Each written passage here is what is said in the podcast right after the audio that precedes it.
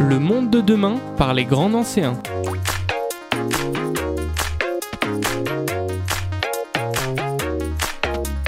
Alors que la métropole du Grand Nancy mène sa transition écologique, le Copcast par la rencontre de ses habitants et habitantes. Bouleversement de nos habitudes, quête de sens, nouvelles pratiques, comment œuvrer concrètement pour le climat. Aujourd'hui, nous recevons Séverine et Thibault. Est-ce que vous pouvez vous présenter? Bonjour, donc déjà merci pour cette invitation. Moi je m'appelle Séverine Husson et donc je suis en charge de la mission transition écologique à la ville de Nancy et plus particulièrement donc euh, je coordonne le, plan de sobriété de la ville donc qui a été annoncé le, le 26 septembre dernier en conseil municipal. Bonjour, donc je suis Thibaut Dill de l'ALEC, l'Agence locale de l'énergie et du climat, Nancy Grand Territoire, qui est une association euh, qui conseille euh, tous les acteurs sur la maîtrise de l'énergie. Et donc j'anime l'espace conseil France Rénov qui donne des conseils gratuits et neutres aux particuliers. Aujourd'hui, on va parler d'énergie parce que euh, se chauffer, se déplacer, communiquer, euh, la crise énergétique euh, touche notre vie quotidienne et cette crise a aussi mis en lumière une notion incontournable de la transition écologique, la sobriété qu'on entend aujourd'hui dans la bouche de tous nos dirigeants politiques et de toutes les institutions. Alors, avant de commencer, avant toute chose, est-ce que vous pouvez me donner votre définition de la sobriété? Alors, donc pour moi, je dirais que la sobriété, c'est le juste nécessaire. C'est vrai que jusqu'à présent, on a beaucoup travaillé sur l'efficacité énergétique et comment donc se chauffer à moindre coût. Et euh, là, la sobriété, elle introduit la question des usages et aussi la question de est-ce que j'en ai vraiment besoin? C'est ça, bah, je vais rejoindre Séverine. C'est vrai que moi, c'est euh, de base la chasse au gaspillage. Euh, essayer d'aller traquer tout ce qui est inutile. Et on, résume euh, dans notre travail avec cette phrase, c'est consommer là où il faut, quand il faut, avec juste ce qu'il faut. Merci pour, pour, cette belle définition. Il y a une explosion des, prix de l'énergie un peu partout qui touche les, les, collectivités, notamment les, les, communes. Pour la métropole du Grand Nancy, on évalue l'évolution des dépenses métropolitaines d'électricité et de gaz à une augmentation donc pour l'année 2023 de plus 316% pour l'électricité, plus de 244% pour le gaz par rapport à 2022. Qu'est-ce qu'on peut faire euh, par rapport à tout ça, par rapport à cette flambée des prix euh, Séverine, un indice peut-être?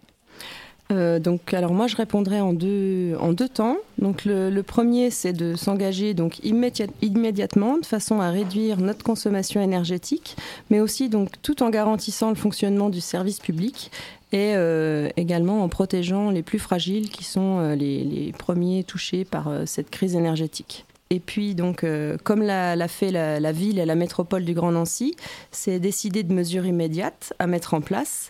Alors, on peut citer donc la réduction des consommations liées au chauffage des bâtiments, la réduction des consommations liées à l'éclairage de l'espace public ou l'accélération de la conversion en LED pour justement moins consommer.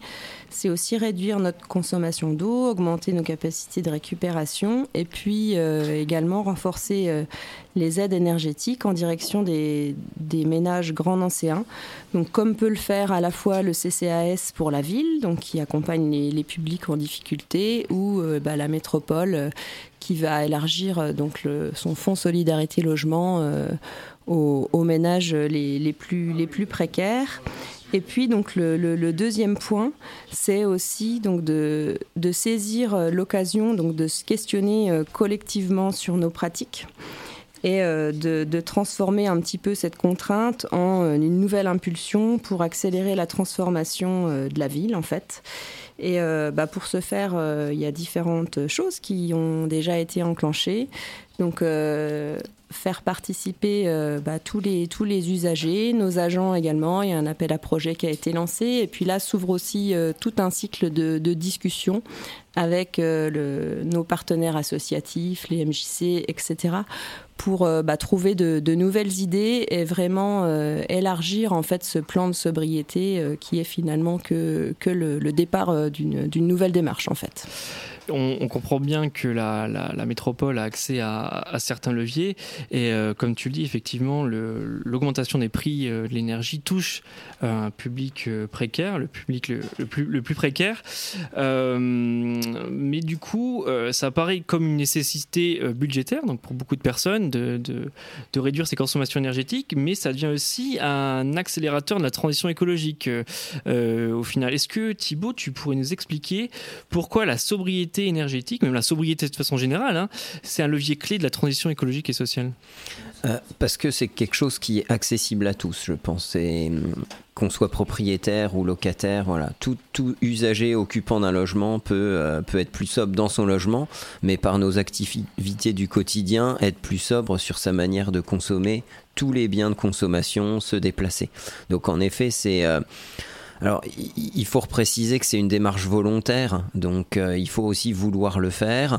Euh, donc, on a tous des choses sur lesquelles on peut être acteur. Il y a plein, plein de choses. il faut pas vouloir non plus tout, tout faire et vouloir s'éparpiller. Je pense que c'est bien de se concentrer sur des choses qui ont beaucoup d'impact. c'est là qu'on peut rappeler que le chauffage et le transport sont deux secteurs qui sont clés dans les baisses de, consommation et de gaz à effet de serre, et euh, notamment aujourd'hui encore plus sur la donnée économique et ça va toucher directement le porte-monnaie. Donc il y, a ce volet-là. Euh, après, il y a des actions euh, qui dépendent d'organisations plus collectives, des changements de mode de vie sur lesquels on n'a pas tout le temps la possibilité d'agir, mais là où la collectivité peut nous aider à mettre en place, en effet, à nous faciliter l'accès à des mobilités douces, montrer l'exemple sur sa gestion des bâtiments, du chauffage, de l'éclairage public. Et, voilà, donc en fait, tout le monde à son échelle peut agir même si c'est des petites choses et on se dit qu'en effet euh, la lumière, euh, couper l'éveil, euh, c'est pas grand chose.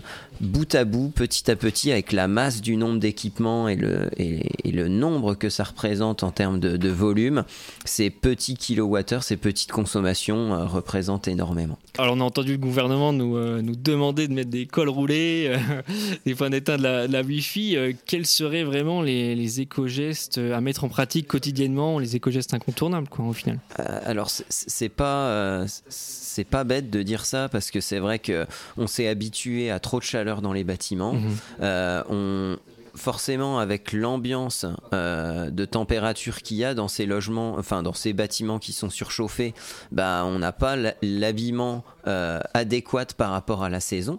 Donc c'est vrai que ça, ça euh, c'est facilement attaquable, ça peut être un peu risible, mais quand on essaye de se réhabituer à des températures plus acceptables, voire réglementaires, c'est-à-dire 19 degrés, bah on peut ne pas avoir l'habitude de cette température euh, qui peut paraître euh, euh, rigoureuse alors qu'elle est normale. Et donc, en effet, il y a un, niveau d'habillement à avoir. Et donc, ça, c'est la principale chose à faire. En effet, sur le chauffage, je vous l'ai dit, c'est le, principal axe où on va pouvoir faire des économies. Euh, ce que je dis souvent, c'est peut-être aussi avant de toucher au confort des occupants, il faut penser à réduire les consommations quand il n'y a pas d'occupation. Et donc aller vraiment essayer de réduire, arrêter le chauffage, les consommations le soir, les week-ends, en vacances. Euh, et là, ça nécessite une grosse organisation collective déjà sur la gestion des plannings. Mhm. Alors, ça tombe bien, euh, parce que nos auditeurs pourront directement venir parler de ces éco-gestes et même les découvrir. Euh, lors de la prochaine fête de l'énergie et du climat euh, qui aura lieu bientôt. Est-ce que vous pouvez nous en parler? Alors, la fête de l'énergie et du climat, c'est euh, une manifestation qu'on fait en partenariat avec la ville depuis 11 ans. Donc, c'est la 11e édition.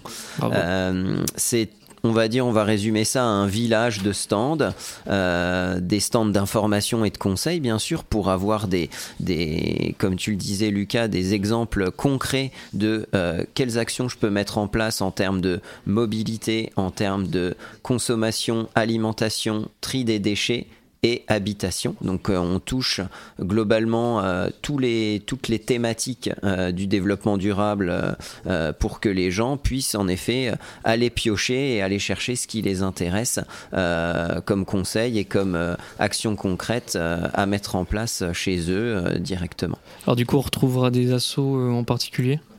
Alors oui, euh, il y a euh, l'association Atmo Grand Est, il y a euh, la CLCV qui est une protection de consommateurs ciblée sur le logement. On a ensuite, alors j'oublie peut-être des associations et je m'en excuse, mais ça va me revenir. Sinon, on a des acteurs publics bien sûr, donc on a la métropole et la ville de Nancy. Donc la métropole avec sa maison du vélo, sa maison de l'habitat qui est aussi l'ancienne maison de la propreté. Donc il y a la partie déchets et logements. Euh, on a la ville de Nancy, les services de la ville qui nous parlent de la végétalisation des façades et de, son programme euh, d'aide à l'isolation thermique. Euh, on a la LEC, bien sûr, euh, qui conseille sur les économies d'énergie dans le bâtiment. Et je vous avais dit que j'allais oublier une association qui me revient, mais c'est la plus importante. Donc, c'est les shifters, ah les bénévoles euh, des shifters de Nancy, qui vont avoir un stand où les visiteurs pourront euh, chiffrer leur bilan carbone. Donc le bilan carbone euh, permet de savoir quelle empreinte carbone on a par nos activités. Donc combien de tonnes de CO2 j'émets par mon chauffage, par mes déplacements, par ma consommation au quotidien. Et donc, on aura la chance cette année, c'est un peu inédit, euh, d'avoir une conférencière euh, des shifters euh, qui va donner une conférence à 15 heures sur le, thème de objectif de tonnes, c'est-à-dire comment on passe d'un bilan carbone, d'une empreinte carbone de 6, 8, 10, 10 tonnes à 2 tonnes. Donc il donnera des conseils concrets sur toutes les thématiques pour avoir tendre vers cet objectif. Alors elle aura lieu où et quand cette fête de l'énergie et du climat? Elle aura lieu dimanche 23 octobre de 14h à 18h dans les grands salons de l'hôtel de ville avec une entrée directement place Stanislas. Et euh, c'est vrai que la fête de l'énergie et du climat, c'est aussi un, moment euh, pour montrer euh, qu'on peut, en se réunissant, échangeant nos idées, créer du lien, rendre la, sobriété attractive. effectivement, il faudra rendre attractive, tout le monde en parle en ce moment, mais est-ce que vous pensez que ces habitudes de sobriété qu'on prendra demain, est-ce qu'elles perdurant dans le temps alors, c'est des habitudes. Tu l'as dit, c'est des habitudes de sobriété. Donc, en fait, une habitude, c'est quelque chose qu'on fait euh, sans y penser. Et c'est ça qui est important, c'est que, euh, je l'ai dit tout à l'heure, c'est une démarche ou un effort volontaire. Donc, au début, en effet, on n'est on pas du tout dans l'habitude, on, on l'oublie, on n'y pense pas, euh, voilà, et il faut faire l'effort comportemental d'y penser pour le faire. L'habitude, c'est que à force de répéter au travail, à la maison, eh ben on y pense de plus en plus et ça devient automatique. Donc je pense que si on fait l'effort pendant une certaine période euh, de quelques mois, voire d'une année, que ça rentre dans les habitudes et que ça devienne automatique. Oui, moi je pense aussi que c'est, enfin en tout cas il faut que ça le soit, c'est un accélérateur des transitions. On a vraiment euh, beaucoup de choses qui étaient déjà en marche et qui peut-être étaient jugées pas assez rapides, etc. Euh, là, l'enjeu de sobriété, c'est l'occasion rêvée pour, pour faire le pas, quoi. Alors moi, je, pense que, la, culture, euh, c'est un, beau vecteur de, de, changement. On a déjà parlé de, musique, euh, de, films, etc. On peut aussi parler de différents livres qui parlent de, de la transition écologique et de la sobriété. Est-ce que vous avez des exemples à me donner? Alors bah moi du coup je, viens de finir le livre La sobriété gagnante de Benjamin Brice. Et c'est vrai que donc c'est une démonstration chiffre à l'appui. Donc un autre futur est possible. Et vraiment euh, c'est très bien construit. Ça permet de, comprendre les crises passées, la situation actuelle et vraiment euh, les, options qui se posent euh, bah, devant nous et comment est-ce que la sobriété peut être un, vrai projet de société euh, qui permet aussi de créer du lien entre, euh, entre les citoyens. On peut aussi parler du, du film Don't Look Up avec Leonardo DiCaprio et euh, Jennifer Lawrence, qui est vraiment une, une, belle image du risque climatique et des, des comportements euh, possibles pour y répondre en fait. Merci pour ces euh, recommandations. Euh, l'épisode s'achève déjà, donc si vous souhaitez en savoir plus et participer à la transition écologique du Grand Nancy, rendez-vous sur cop.grandnancy.eu. Merci, au revoir.